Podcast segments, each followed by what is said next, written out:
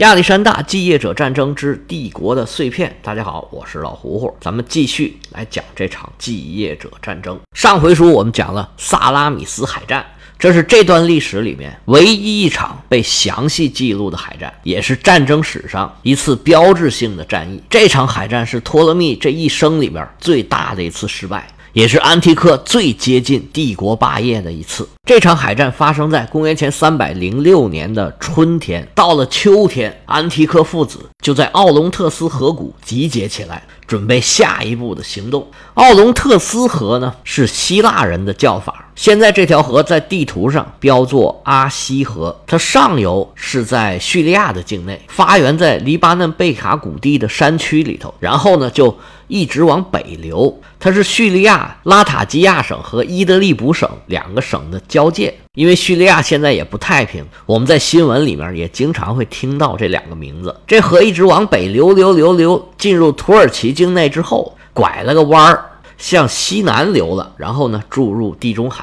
奥特隆斯河是希腊人的叫法，阿西河是阿拉伯语的叫法。奥龙特斯河谷就是现在土耳其西南沿海的尽头和叙利亚交界的这个地方。安提柯这次集结了八万步兵、八千骑兵，还有八十三头大象，这是他率领过最大的一支部队。他这次的集结目的非常的明确，就是要全力以赴，一举消灭托勒密，去除这个偏安在埃及的心腹大患。为了配合这支大军，安提柯的儿子德米特里乌斯带了一支一百五十艘战舰和超过一百艘运输船的庞大的舰队。在刚刚打完一场大仗之后，几个月的时间就组织这么大的一支军队，不是一件容易的事儿。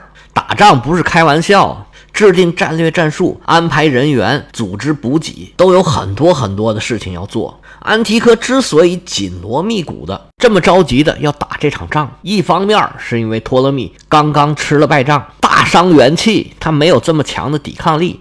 应该好打一点。还有一个原因，就是因为埃及这个尼罗河的水文地理原因，尼罗河的季节性非常的强。一月份到五月份是枯水期，从五月底六月份开始涨水，这水位是越涨越高。九月份能达到水位的最高点，这水位呢能一直持续到十一二月份，到十二月份水位逐渐下降，又开始了一个循环。安提柯得趁着水位高的时候，把他的大船能开进尼罗河去，水陆并进，才能拿得下埃及。安提克安排好这一切。大军开拔，浩浩荡荡的朝着埃及就过去了。十月份的时候，他们就已经到了加沙了。托勒密早就收到情报了，做好了各种预案、各种准备。托勒密在这边心惊胆战，安提柯也不轻松。前面有车，后边有辙。佩尔迪卡斯到底是怎么死的？安提柯他不会不知道。想进入埃及，尤其是大军这么多人，要吃要喝。要进入尼罗河三角洲，首先就得在沙漠里面走几天。出了沙漠就是沼泽，这可都不是闹着玩的。而且这里啊根本就没有路，在这个地方做这么长的行军，而且是一支将近十万人的大军，别说打仗了。这路上走都是危机四伏，但是来是干嘛来的？就是要过去打仗的呀。于是安提柯呀，还是老办法，卸下辎重，每人带十天的粮食，强行军尽快赶到尼罗河三角洲。安提柯的如意算盘打得很好，我这边呢什么都不带，把东西都放在船上。我们出了沙漠，他就在那边等着我们了。就熬几天，出去了就什么都有了。说的容易呀，安提柯一进沙漠就遇到了流沙。好多士兵都被埋在沙里头，永远也走不出去了。那也没办法，只好硬着头皮往前走。他儿子率领海军那边啊，也好不到哪儿去。出发没多久，就遇到了风暴。不过也跟他父亲一样，朝着既定的目标，最终还是到了埃及的海岸。不过他到这地方没有淡水。就在这千钧一发之际，安提柯终于是风尘仆仆啊。这真是风尘仆仆，一身沙子，一嘴沙子，从沙漠里面好不容易走出来了，给德米特里乌斯的船队补充上淡水。这边气儿还没喘匀呢，安提克就收到了报告，说托勒密啊早已经严阵以待，在前面等着他呢。而且整个尼罗河流域都有很严密的布防。他刚刚到达尼罗河三角洲的最东边，而亚历山大港呢，在三角洲的最西边。现在尼罗河是水势浩大，到底怎么过去，这成了一个大问题。安提柯这时候很清楚的记得，佩尔迪卡斯当时就是因为渡河不利，导致整个军队产生了混乱，最后被杀死在乱军之中。安提柯虽然不是亲眼得见，但是耳朵里已经灌满了。他突袭的计划一旦流产，贸然进攻，基本上就等于是自寻死路了。那怎么办呢？也不能这么耗着啊。于是安提柯决定派自己的儿子出马。先尝试一下，看看登陆有没有机会。德米特里乌斯顺着埃及的沿岸一路走，一路寻找登陆的地点。结果托勒密在岸上的守军呢，是早有防备，准备好强弓硬弩，严阵以待。他们找一个地方登不了路，找一个地方登不了路。后来终于找到一个没有沼泽的地方，适合登陆。这边刚要登陆，结果就发现自己是一路走，托勒密的军队是一路在后头跟着。这边船还没靠岸呢。人家阵地已经摆好了，德米特里乌斯这一路的尝试全部都失败了，只好回去见他父亲。而这个时候啊，又是天公不作美，从北方刮来一股风暴，有几艘船不得不靠岸停泊。结果这些船呢都被托勒密给抓住了，虽然大部分船还是带回来了，但是这一圈啊是白溜了，还浪费了时间。安提柯是万般无奈，只好心不甘情不愿，悻悻地从埃及退兵了。这次成功的防守啊，说明托勒密在埃及的经营啊产生效果了。这么多年在埃及待着可没白干。如果没有托勒密在海岸坚固的防守，还有尼罗河沿岸设下的众多的堡垒，就算有尼罗河的天然屏障，以安提柯这么坚韧的性格，没准就能找到一个机会给他突破了。这场仗，托勒密是处处先发制人，安提柯根本就没有机会。整场战事，安提柯是一直处于一种很绝望的状态。不过，托勒密因为萨拉米斯海战被严重的削弱，也是一个事实。而安提柯虽然这次进攻没成功，但是安提柯还是安提柯，他的实力丝毫没有受损。爱琴海还是他们家的后院。托勒密这次虽然没有进行过会战，但是这仗算是大获全胜了。那托勒密这样的人，不能不抓住这个机会啊！他派出使者向卡山德还有利西马克斯。大肆吹嘘自己取得了多么大的胜利，随后跟着安提柯和德米特里乌斯后头，自己也称为埃及的王。因为安提柯和德米特里乌斯之前都已经自称为王了，托勒密呢就是继他们之后第三个称王的继业者。安提柯、德米特里乌斯和托勒密的相继称王，有着很大的意义。它说明亚历山大的帝国呀，已然是翻篇儿了。没有人再想去恢复亚历山大的帝国了。那位说：“那不对呀，亚历山大还有继承人呢。他不是有一个遗父子，被称为亚历山大四世吗？他才是法定的国王啊。”对，没错。如果他活着，那他就是法定的国王。但是这个时候啊，这位亚历山大四世已经去世了，有六年的时间了。这个就是我们这书难讲的地方，因为你一条线索呀，如果断断续续的讲，就很难把发生的一件事说清楚。但是如果你一直在讲这个事儿呢？同时，在其他地方发生的事就不能同时讲出来，所以经常要讲一些倒笔书。从这儿开始啊，这个现象会越来越严重。您听的时候啊，有点思想准备。亚历山大四世啊，可真的是一个倒霉的孩子，可以说是生的憋屈，活的憋屈，死的也很憋屈。虽然他的父亲是千古一帝，到现在还被很多人称颂的亚历山大大帝，但是他从出生甚至还没出生的时候，就成了这些军阀手里面的傀儡。这么多继业者在争夺他父亲的遗产的时候，他这个短短的生命的前半截，应该说是完全的不知道。不知道这些东西跟自己有关系，也不知道这些人是为了什么。后来他逐渐懂事儿了，也只能在旁边啊默不作声。除了他身边的人，别人根本就不知道他到底是个什么样的人，连他长什么样、多高多矮、多胖多瘦、什么脾气、什么秉性，是一概不知。其实更可怜的应该是他的母亲，亚历山大四世的母亲叫罗克珊娜，是一位粟特的公主。说起粟特人呢，跟中国是有着千。丝万缕的联系，尤其是在唐朝的时候，粟特人就是沟通丝绸之路的最大的商队。而我们中国人最熟悉的粟特人，相信大家一定知道他的名字，就叫做安禄山。而安禄山的名字和罗克珊娜是同样一个名字的阴性阳性，一个男名一个女名。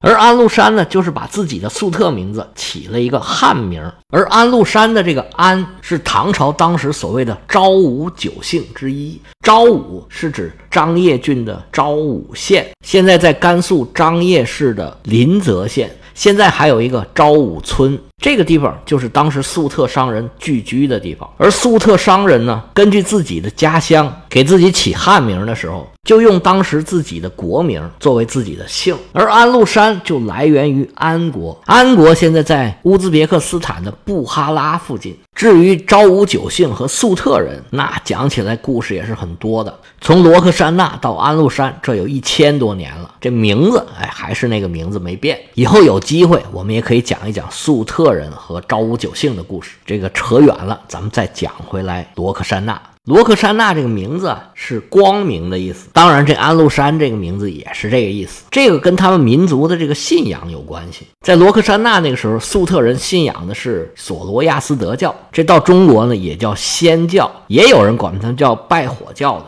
拜火教其实是一个俗名，他们拜的不是火，是光明，所以叫这个名的人还挺多的。罗克珊娜出身于粟特贵族，实际上他当时算是亚历山大的战利品，当时应该还不到十六岁。关于亚历山大和罗克珊娜的结婚呢，后人呢编了很多浪漫的故事，说亚历山大对他一见钟情，本来对战利品可以随意处置的。但是亚历山大呢，还是走了一个很合法的流程，进行了盛大的婚礼，他就成了亚历山大第一个合法的妻子。但是亚历山大当时为什么这么做？实际的情况到底是怎么样的？其实已经搞不清楚了。而且有很多人说呀，其实亚历山大呀是一个同性恋者，他的真爱。是赫菲斯提安，那他为什么还要娶妻？为什么还要生子？这个呢，就跟当时希腊人的文化有关系。当时希腊文化里面啊，对女性是非常的瞧不起的，觉得女性是次一等的人，是不如男性的。所以男性之间呢，有伟大的爱情，那跟女性之间呢，也不妨逢场作戏。那到底是不是我说这种情况呢？这也不好说，全当做是一家之言吧。罗克珊娜跟亚历山大结婚的时候是公元前三百二十七年，那么四年之后亚历山大就去世了。而在这四年的时间里，亚历山大又娶了一位波斯的公主。在亚历山大去世的时候，这罗克珊娜正怀有身孕，而且在当时她也不满二十岁。随后这十几年，她就作为一个政治符号，在各种人的手里面倒来倒去。这个事儿呢，也不知道是好事儿还是坏事儿。如果他没有这个遗父子，他就是一个无足轻重的寡妇，谁也不会关注他。但是他现在怀这个孩子是亚历山大的正统继承人，罗克珊娜因此是备受关注。而这个时候呢，他听到了一个消息，说亚历山大的另外一个妻子，就是波斯国王的女儿也怀孕了，他就着急了。因为罗克珊娜呢，一直是跟着亚历山大随军的，而大流士三世的女儿名叫斯坦拉特，论起来啊，她的身份比罗克珊娜要尊贵很多，所以呢，就一直跟着母亲在波斯原来的王宫里面生活。亚历山大死的时候，他还在波斯呢。罗克珊娜为了消除自己的威胁，就伪造了一封亚历山大的信，说我现在有事儿啊，你赶紧过到巴比伦来。而这位波斯公主不知有诈，就傻乎乎的听从了亚历山大的召唤。这亚历山大当然是假的了，一路风尘仆仆赶往巴比伦。而他出发的时候，亚历山大的死讯都还没有送到。他一到巴比伦，就落到了罗克珊娜的手里边。哦，刚才说的不对，应该说是这姐妹俩。当时波斯的两位公主是一起嫁给了亚历山大。据说这两位公主呢，一起被罗克珊大给扔进了井里边。然后就落井下石，把这井给填上了。好可怜，这两位高贵的波斯公主就这么惨死在巴比伦的王宫里边。随后，罗克珊娜就在各种政治强人的手里边倒来倒去。虽然一直也没有什么权利，但是开始的时候待遇应该还是不错的。但是到了卡山德的手里面，他们好日子就算过到头了。卡山德本来跟亚历山大就有深仇大恨，现在罗克珊娜这娘俩。既是他的工具，也是他的阻碍。他之所以还不杀他们，其实仅仅就是因为害怕引起其他继业者的公愤，找到由头来讨伐他。但是随着这个孩子一天一天的长大，所有的继业者其实都感觉到了威胁。公元前三百一十二年的秋天，安提柯的儿子德米特里乌斯在加沙败给了托勒密。转过年来，公元前三百一十一年，安提柯、利西马克斯、卡山德、托勒密进行了一次和谈，中间也确实有一段稍微消停的日子。而这次和谈之后，卡山德回去就把这娘俩给毒死了。如果你单独看卡山德这个行为，你就会觉得很奇怪。他既然让这娘俩活了这么久，为什么在这个时候偏偏就要杀了他们呢？但是如果把这次和谈作为这个谋杀的背景，哎，一切就很合理了。应该说，让卡山德把他们给杀了，是这个和谈的一项内容。因为这几个割据一方的军阀呀，都觉得这孩子非常的碍眼。亚历山大家族对于他们每一个人来说都是一个巨大的威胁，而杀掉这个孩子之后，很多事儿啊就可以放开手脚，随便想怎么干就怎么干了。他的死对任何一个当权者都没有坏处，那这个事儿就决定亚历山大四世这个孩子是必死无疑。卡山德把他杀掉之后，消息传出去，无声无息，没有任何的反响。安提柯、托勒密、利西马克斯、塞琉古置若罔闻，就跟不知知道一样。没有人骂他，也没有人打他，更别说什么联合出兵讨伐了。这个事儿顺理成章就发生了，这就说明啊，杀掉亚历山大四世实际上是他们几个的默契，是几个大佬谈判的一个结果。不过这个谈判呢，也只不过就是一个幌子，是大家都打不动了的一个缓兵之计。尤其是安提柯打不动了，而别人呢，其实也都打不过他，也不敢主动攻击安提柯。那他既然说咱们先别打了，其他人也就自然能够接受这个结果。但是和平只是表面上，暗流涌动、互相对抗的状态其实是没有变化的。安提柯和托勒密的对抗。咱们在前面已经讲了，而他们在对抗的时候，卡山德也没这么清闲，他直接的对手就是老将波利伯孔。在安提帕特死了以后，波利伯孔可是整个帝国的一把手，但是五年之后啊，他几乎已经被人给忘了。就连他儿子也都投降到了卡山德的那边。那按照我们这套书敌敌为友的一贯法则，波利伯孔自然而然的就投靠到了安提柯的帐下。最初的时候，波利伯孔是没有能力对抗卡山德的。他只是在波罗奔尼撒半岛上占据了一个小角落，在那儿负隅顽抗。只是卡山德现在还没有能力，没有抽出手来收拾他。他投靠了安提柯，也只能保持自己不迅速的被别人给灭掉，仅此而已。安提柯这时候仍然是帝国境内的头号大佬，他联系和支持波利伯孔，无非就是为了给自己在欧洲的敌人利西马克斯和卡山德找一个麻烦而已。就跟他当时支持卡山德的目的是一样的。这个手法呢，就算在当代的政治上也是非常常用的，就是所谓的离岸平衡手嘛。就像当时英国作为最强大的国家，他就支持欧洲大陆上的最强的国家之间的对决；法国最强，他就支持德国打法国；德国最强，他就支持法国打德国。其实就是给别人捣乱。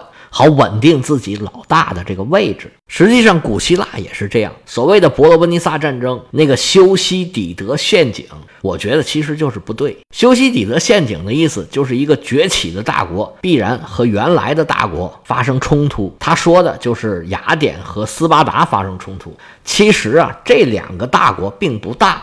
他反而是被另外一个大国比他们大得多的波斯操纵下发生了战争，而波斯呢是在旁边冷眼旁观的，最多有的时候出一点钱。而这种情况呢，现在也有，现在正在发生的事儿呢，咱们就不说了。再说回来，波利伯孔实际上就是安提柯放在希腊的一枚棋子儿，就是给卡山德捣乱。在卡山德杀掉亚历山大四世之后。波利伯孔突然得到了一张好牌，让安提柯对他更加重视。卡山德是更加头疼。要知道这张牌是什么牌？哼，咱们下回接着说。